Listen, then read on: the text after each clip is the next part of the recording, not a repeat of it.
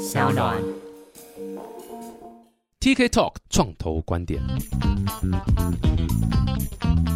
Hello，欢迎来到 TK Talk 创投观点，我是 TK。这集来宾蛮特别，我觉得，因为他的背景非常非常特殊，要做事情也是还蛮有革命性代表，就是也是现在环保意识、绿色意识概念崛起的一个东西，所以他之前的经验和现在做的东西是八竿子几乎打混着。他本身的经历也是非常丰富哇，这个蛮迫不及待想听他一路走来是这样的想法。那我们欢迎这个是乐活家居 ROAR 的创办人 Johnson。各位观众，大家好，我是 Johnson。Hello Johnson，哎、谢谢你来到我们这个现场。其实你是商岸创办人立凯的，算是朋友兼前同事啦，对不对还是学长跟学弟的关系，对对对，哦，学长学弟的关系是同一个学校吗？同一个学校，我们同一个高中的，台湾的吗？还是在对，台北美国学校。台北有校？对对对，我就记得立凯。我们其实访问过立凯，嗯，对，然后他一路走来的经历让我觉得，哇塞，这真的是羡煞所有人，怎么会又会念书，然后人又长得帅，然后创业又成功？就今天看到 Johnson，发现啊，这果然大家都物以类聚，没有没有没有，长得帅那个绝对是跟我八竿子打不上。难怪我打不进你们圈圈。这个哦，又丑又创业又失败。没有没有没有，T K 你谦虚了。没有没有，但是立凯跟我提到说，哎、这个你们有在做这样一个新的项目，然后说不定可以来分享一下你们故事。我稍微研究一下，我发现，哇塞，我不懂你为什么要创业，因为你的过去的经历真的太酷了。我很快带一下，就是麦肯锡工作。对不对？然后后来又去做英雄联盟，我等一下再请你多介绍那一块的经验。但是，哇，你的经验非常非常特殊。我想先跳着问一个很重要的问题，就是为什么你会想要自己跳下来创业？跳下来创业呢，是因为我希望我的人生是做我自己最有热情的事情。呃，那我人生呢，很早很早以前，大概过去的十几年前吧，一直在找寻我人生的不同的目标。过去的十几年的找寻呢，也让我确立了我的三个大的目标。一个呢，是我希望做环保相关的东西，嗯帮助我们的环境。第二个呢，是我希望做跟创业创新有关的事情。第三个呢，是我一直希望帮助我的家乡台湾能够做些事情，所以我一直在思考说，我的人生、我的事业怎么样能够把这三件事情都做到。结果呢，我在很多的思考、很多的衡量以后，当然中间有一些小故事，让我决定说呢，来做我现在的这个 startup。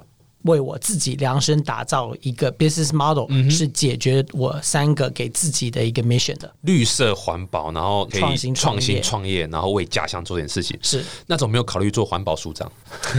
当公务员比较辛苦啦。对，公务员没有创新创业啦，中公务员哪有在创新，对不对？中公务员也可以在制度上呢，让创新创业更容易是是发生，这的确是有可能的。不过真的当公务员太辛苦了。很辛苦，真的真的非常非常辛苦。因为你想想看，你的工作是从早上八点到五点，你就要下班嘞。哇塞，这太辛苦了，哪像创业家那么轻松，二十四小时都在工作，对不对？对，公务员呢 你怎么是说讲对啊，呃，没有没有，是创业家是真的是这样子。我不管什么时候多晚的时候呢，其实永远都是在想自己的创业的，啊因为自己创业就会非常的投入，就会有很多很多的热情，就一直想说啊，我还有能够做什么事情能够让我们的创业更成功？嗯还有什么新奇的 idea 是我还没有想到的？还有什么问题要去排解？然后发现就这样，哇，一下时间就没了。嗯所以好像发现说，一天二十四小时，基本上除了睡觉的时间，可是睡前都在想创业，连做梦都在梦到创业的。做梦可能还没有梦到。哦，对不起，那你没有那么没有。对对对，没有不够，还不够，还不够，加油好吗还要跟 TK 多学习。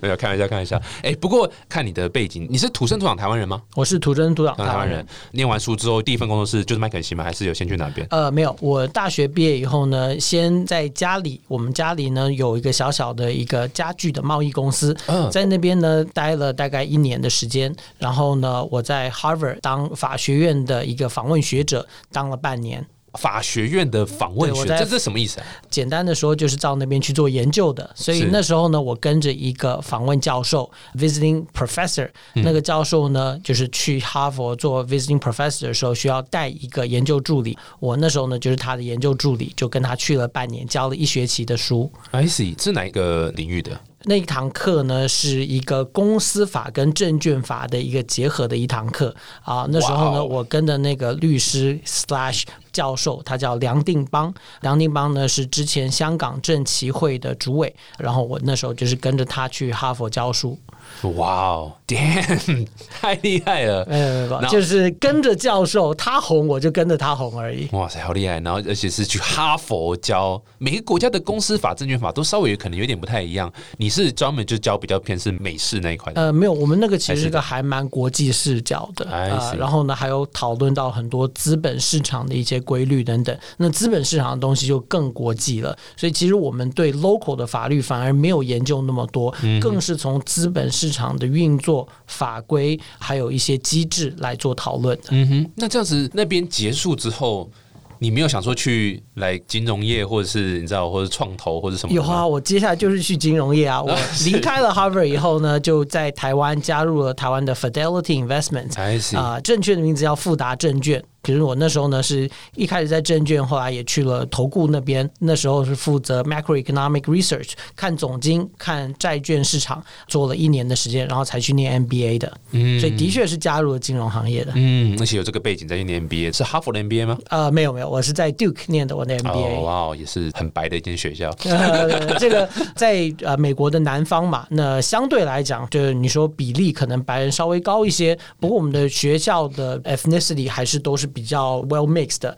国际学生大概也有百分之三十吧，还蛮多不同的人种、不同的背景等等都在我们学校的。嗯嗯，所以就是一个两年的 program，对，两年的 program 然后结束就回台湾吗？还是结束就回台湾了。我在二零零五年的时候呢，MBA 毕业，那年呢就加入了台北的麦肯锡。所以也是在那时候认识顾立凯的，嗯立凯是零六年进来的，所以我们其实差一年而已。嗯，难怪他看到你都要给你鞠躬。没有好不好？怎么还鞠躬那个嘞？学学长学弟制感觉蛮重的。呃，也还好，还好，大家都是好朋友。没啦，我是恶意重伤，因为我当初有申请这个麦肯锡的这个，我记得有一个好像非常非常 junior 的，不太算 internship，就是个 junior 的 program，专门 for 那种大学刚毕业的。呃，对，我们有几个 program，什么 scholar program 啊，然后有那种 research 的 internship 啊，等等的，是都有蛮多不同的 program 的。对对，那时候我一毕业一当兵完，我就去 apply 那个 program，然后很快立马就被拒绝，所以对你知道吗？什么叫什么叫有眼不识泰山，对不对？没有，代表他们辨识能力很好，没有，他，们很很厉害，很知道人才是谁。没有，这就是我们当初的错了。所以在麦肯锡待多久？我在麦肯锡呢，从头到尾总共待了八年，可是中间呢，其实我休了十六个月的无薪假，所以呢，技术上我其实是待了六年半。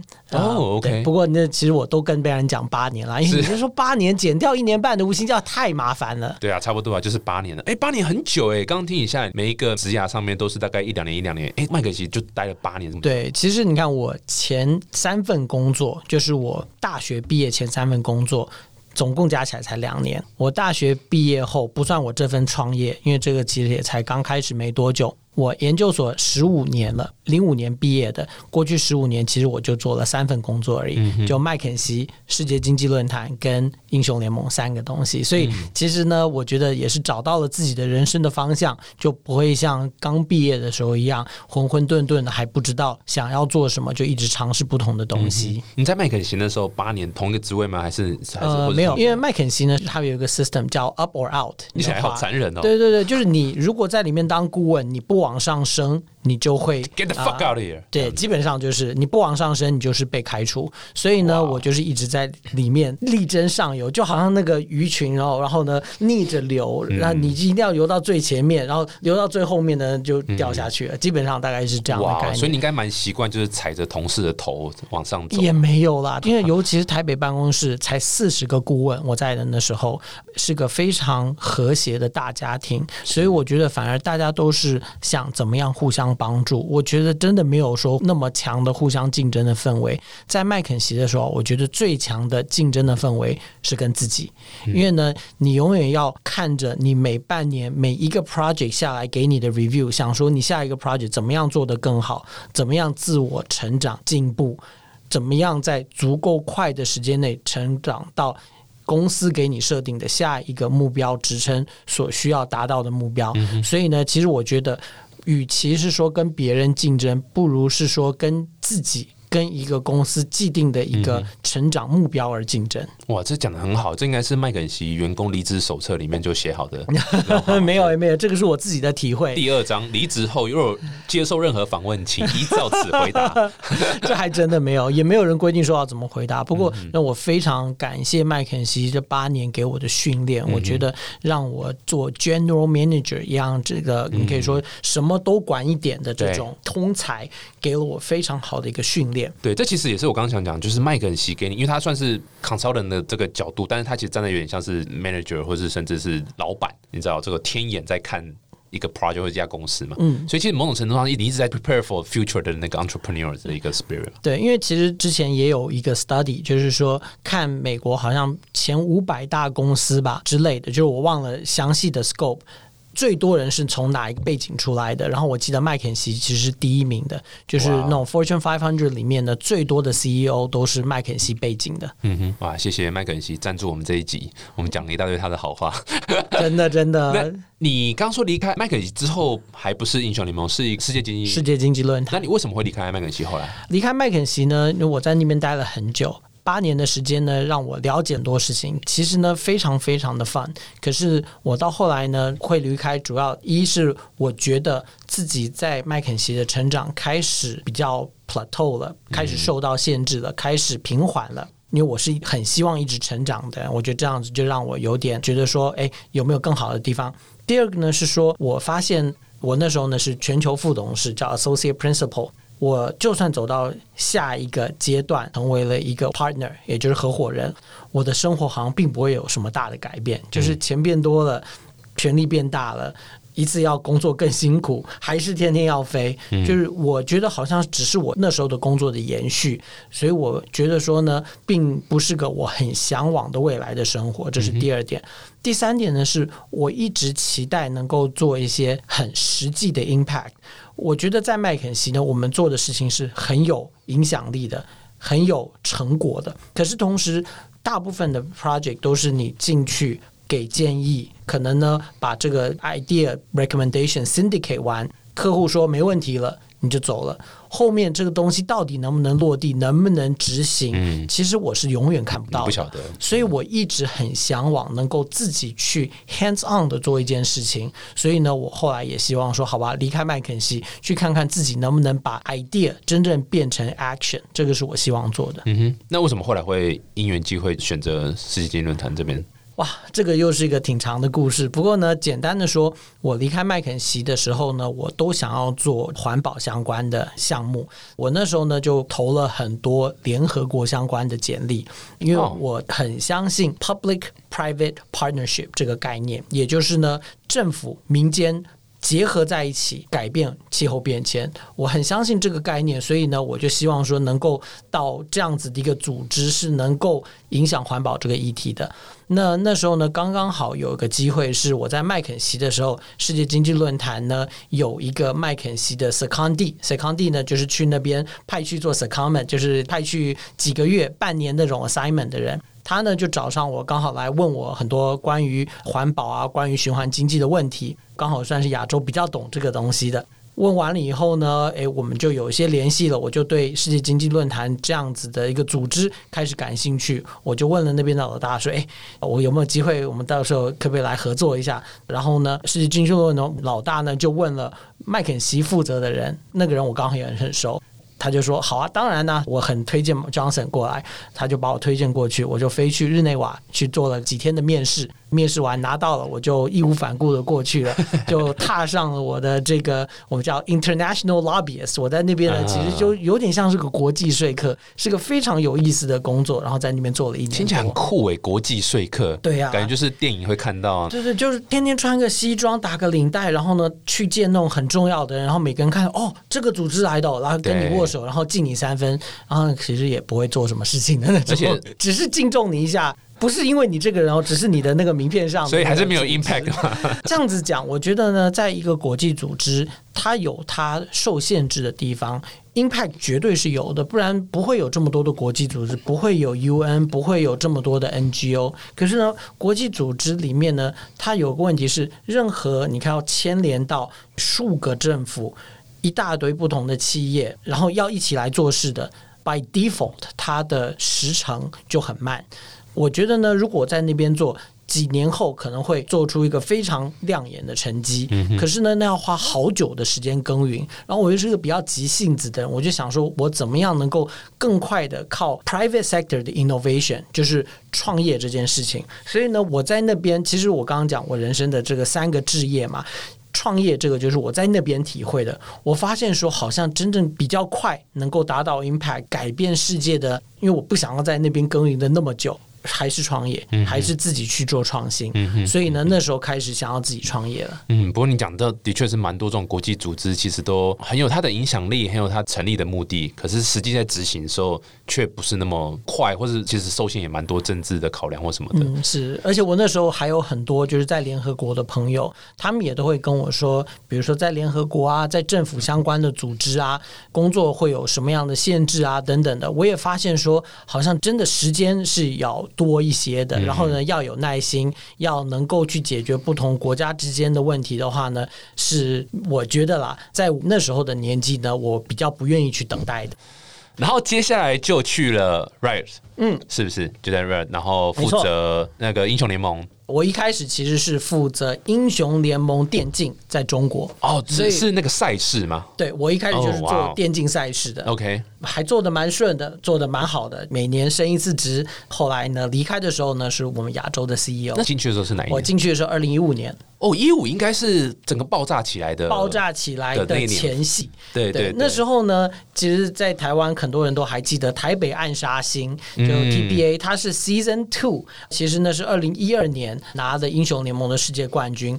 那时候呢，电竞起来了一波。可是后来呢，因为电竞你可以说算是比较平缓的成长吧，是一直到一五一六这几年呢，整个电竞行业开始经历了一个爆炸性的增长。是，比如说我之前经营的市场，在中国英雄联盟呢，已经超越了 NBA，超越了中超、中职篮，变成中国最大的体育赛事。其实呢，最多的成长都是一五一六一七这几年的。嗯嗯嗯嗯，对啊，这个电竞在中国的成长是我们那时候亲眼目睹，就是哇，这个参赛人数啦、观看人数啦，然后整个赞助商品牌。整个产业的崛起是超级快速的，对，让我们真的是大开眼界。我们其实有访问过刚刚讲那个英雄联盟世界冠军的那个台湾队的队长，就是 Mistake，Mistake，对，我们有访问过他，他也是提到那一则，就是你刚刚讲一二年的时候冠军，然后后来怎么看电竞的成长，我觉得。电竞这个产业当初其实蛮多人是看不懂，甚至不理解，说这怎么会是一个产业，或是这怎么会是一个生意？不过后来你看，产值越做越大，参赛人数、参与人数越来越多，然后甚至奥运也是会有把 e-sport 放在这个 sport 里面的个考量，就觉得哇塞，这个是整个世界是非常非常不一样的。对对，也是经由您的这个推手，让整个那我不敢。对，至少呢，我觉得。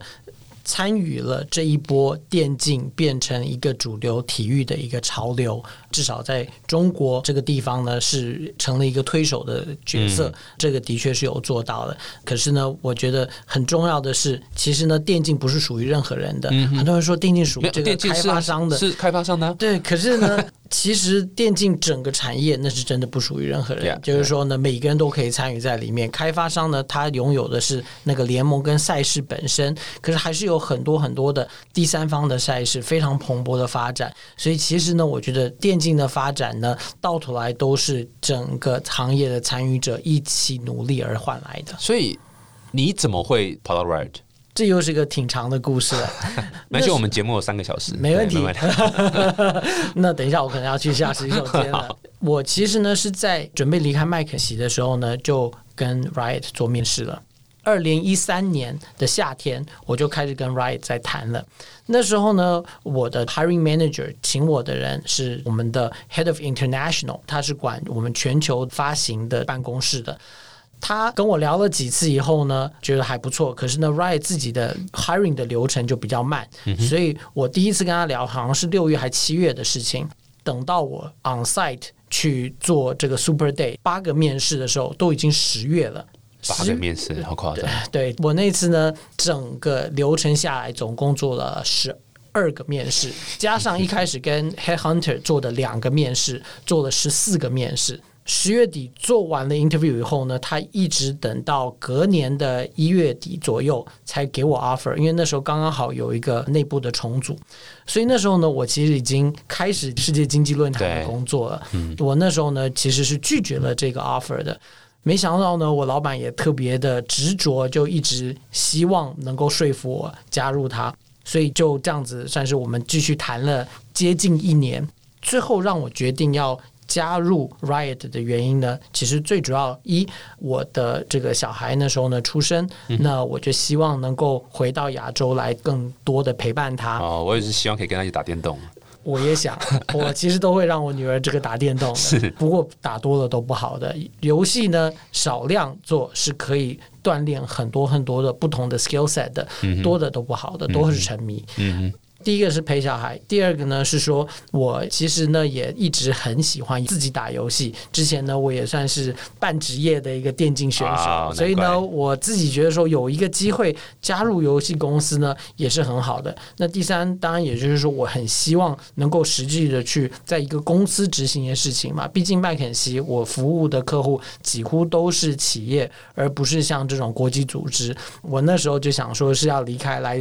实际的去把一件事情能够从头做到尾，那我觉得在世纪军论坛呢就要花比较多的时间。那时候你想说，哎，那不然这样子，我就回到亚洲，回到企业里面来，把我的一个玩家的一个梦想变成一个 reality。所以那时候是这样的考虑的。所以在 Riot 是待多久啊？我在 Riot 待了快五年。哦，也是蛮久了。然后就是一进去到离开都是在 focus 在中国市场，然后做电竞赛事。所以我的前三年都是在中国，最后两年我是第。第一年是管中国加上东南亚，然后呢，后来是就是管整个亚洲。嗯，对啊，所以你看，这还是一开始我问的问题，我还是烧头，我还是无法理解，就是麦肯锡世界经济论坛，然后 Riot 都是三个都是非常非常巨大，然后辛苦归辛苦，但肯定你知道配也不错啦，然后也是风风光光的，也是有这个很大公司的品牌在后面。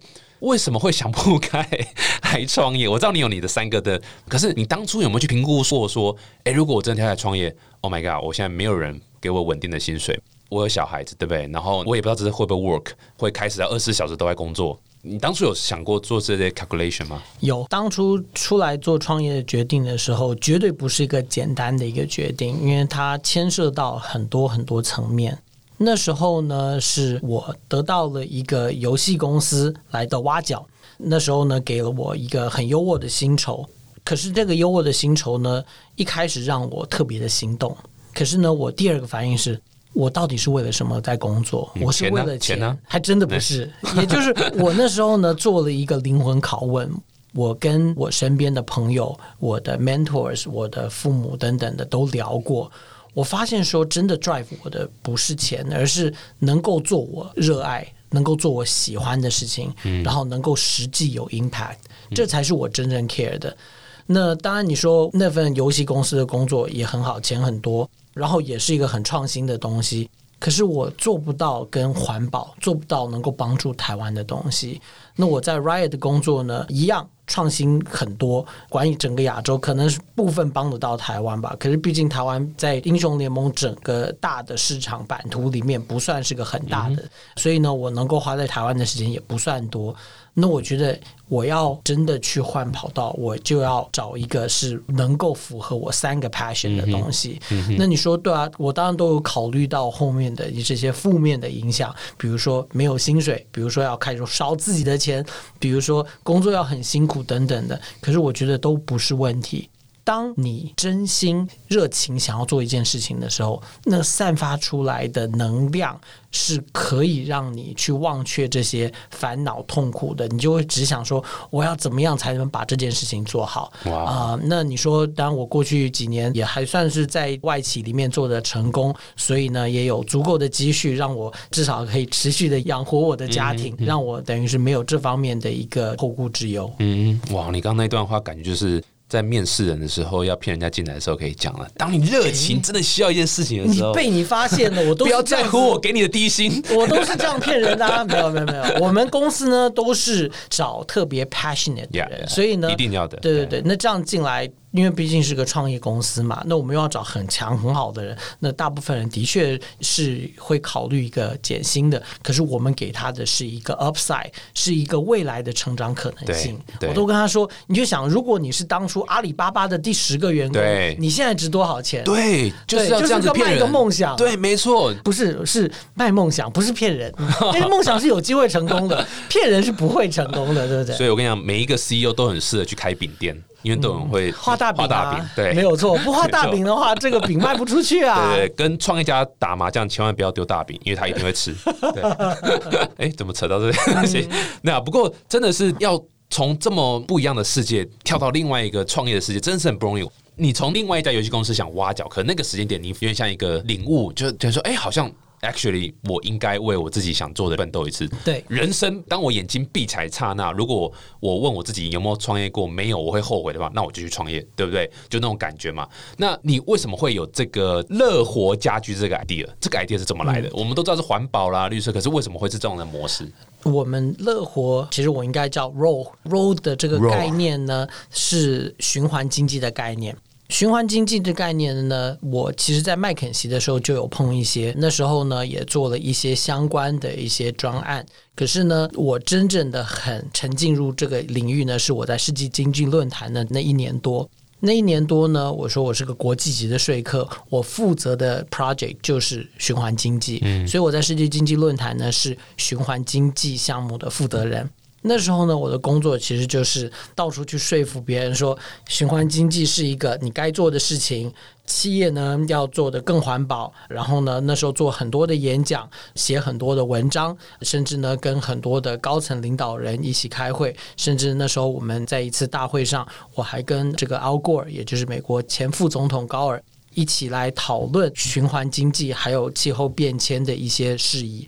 我觉得呢，就是说，在那时候我就已经对这个领域非常沉迷了。嗯，我坚信呢，地球的人口是持续成长的，可是我们的资源是有限的。对，我们一定要想方式，能够让我们的资源能够持续的被使用，地球才能够永续的发展。或者是人口数减掉一半。哇，对，我们如果有 Thanos 那么是 这么狠心的人的话呢，我觉得这个世界没救了就 OK 了，是不是？没有没有，这世界就没救了，就没救。哦，所以所以，我没有，我是怕你会说，所以人应该要少一点这样。呃，没有没有，这个方式实在是太狠了，这个我没有办法做到。我们也是个有家庭的人，还好还好，OK 还好。所以说资源要一直回收啦，不能够一直一次性一次性消耗掉消耗掉，总有枯竭的一天嘛。没有错，呃，所以我那时候就对这个 idea 特别的热衷。所以呢，我过去五年虽然在游戏行业，我其实也一直没有忘本，我一直也有在关注这方面的新闻、循环经济的概念的发展。然后我发现说，其实并没有得到真正那么显著的成长。可是呢，我一直相信说这是一个很好的 concept。可是过去五年呢，我看到的一个是这种 sharing economy，就像立凯之前做的这种共享经济，其实是越来越兴盛了。那我觉得呢，我在二零一九年的时候呢，时机是成熟了，出来做一个循环经济，结合只租不卖的概念，代替拥有这样子的一个 core concept 呢，本身是一个非常好的一个结合。然后呢，我就是从这样子一个，你可以说基础开始着手。从有这个基础以后呢，我开始跟很多很多的身边的朋友、长辈、不同领域的专家开始 refine 我的这个 model。从一开始只有这个大概念，不知道说怎么做行销，不知道我提供什么样的服务，用什么样的渠道，不知道说要从哪个市场开始，第一款产品是什么，到接下来的大概大半年的时间，就跟基本上上千个人。Refine 过这个 model，然后变成是我现在的 business 的雏形。去年的八月，我们开始有 full time 的 team member。现在呢，我们已经有二十个人了，然后呢，我们就很快速的在成长，准备好今年九月我们的上线。